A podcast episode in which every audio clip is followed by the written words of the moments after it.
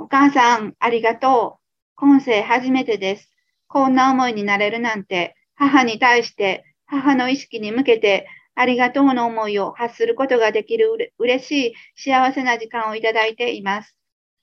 肉でできることなど大したことはありませんでした。何もなかったと言っても言い過ぎではありませんでした。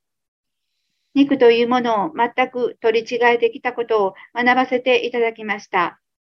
肉を高め、肉を誇り、肉で何とかできる、やってやるとしてきた心があまりにも愚劣で冷たかったことを心で知る今世の時でした。ただただ心の針の向け先を確定し、そして合わせていくことだけでした。限りなく合わせていけばおのずと心に広がっていく喜び、幸せ、ぬくもり、安らぎの世界に私たちはあったんだということでした。それぞれ自分の心で明かしてくださいと伝えていただきました。自分の中の愛、愛である自分の心を信じて、信じて、喜びの道を一歩一歩進めていきましょう。